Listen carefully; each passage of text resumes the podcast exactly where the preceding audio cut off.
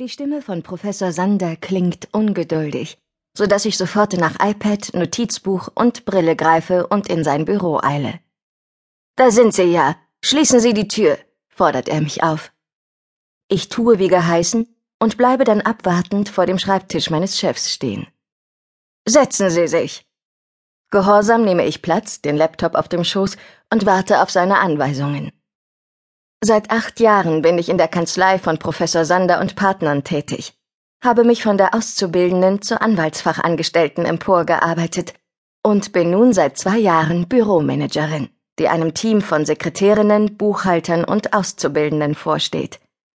Meine Eltern sind unglaublich stolz auf den beruflichen Erfolg ihrer einzigen Tochter. Als sie selbst vor 40 Jahren als arme italienische Gastarbeiter nach Deutschland kamen, haben sie dankbar jede Art von Arbeit angenommen.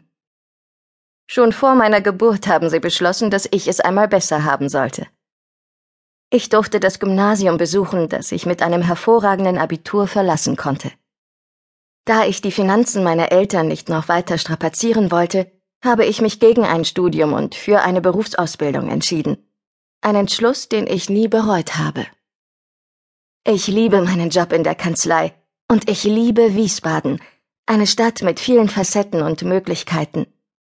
Hier wohnen neben einfachen Leuten berühmte Schauspieler, reiche Banker, erfolgreiche Schriftsteller, bekannte Politiker, namhafte Künstler und andere Prominenz, die man aus den bunten Blättern kennt.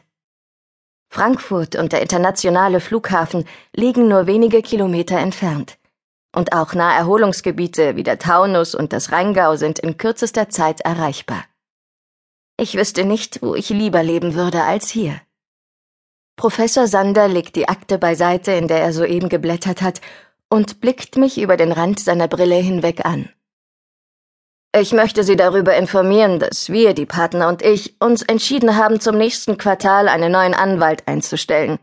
Dr. Thomas Freiherr von Pfistheim war bisher als Staatsanwalt in Frankfurt tätig und will sich beruflich verändern. Der Baron ist ein außerordentlich fähiger junger Mann, dem eine große Karriere prophezeit wird.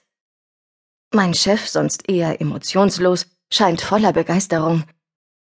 Beide Staatsexamina hat er mit Auszeichnung bestanden, für seine Doktorarbeit sogar ein Summa cum laude erhalten. Ich bin sehr froh, dass wir ihn für unsere Kanzlei gewinnen konnten. Er hält inne, greift nach seinem goldenen Etui und zündet sich ein Davidoff-Zigarillo an. Sofort erfüllt aromatischer Duft den Raum, und Professor Sander pafft genüsslich einige Züge, bevor er fortfährt. Fertigen Sie einen Entwurf des Arbeitsvertrages an und legen Sie ihn mir möglichst bald vor. Selbstverständlich benötigt er ein komfortables Büro mit allem, was dazugehört. Ich habe dabei an dem Raum am Ende des Flurs gedacht, der momentan als Schulungszimmer für die Auszubildenden genutzt wird.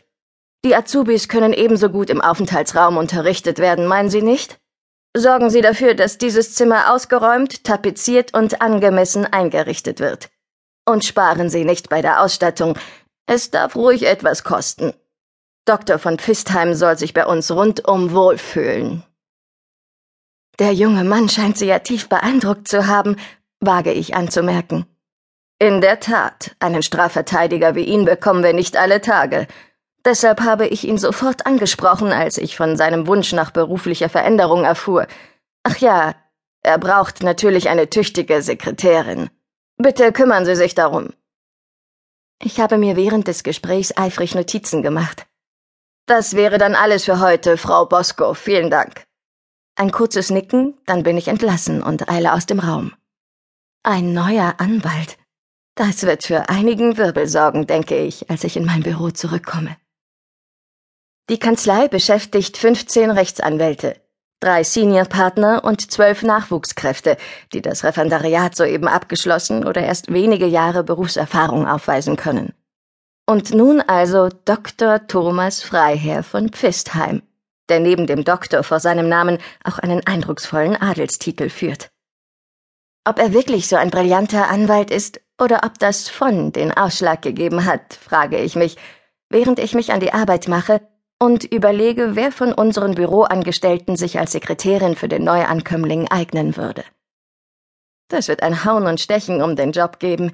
Schließlich ist er ein aufstrebender adeliger Junganwalt mit Doktortitel.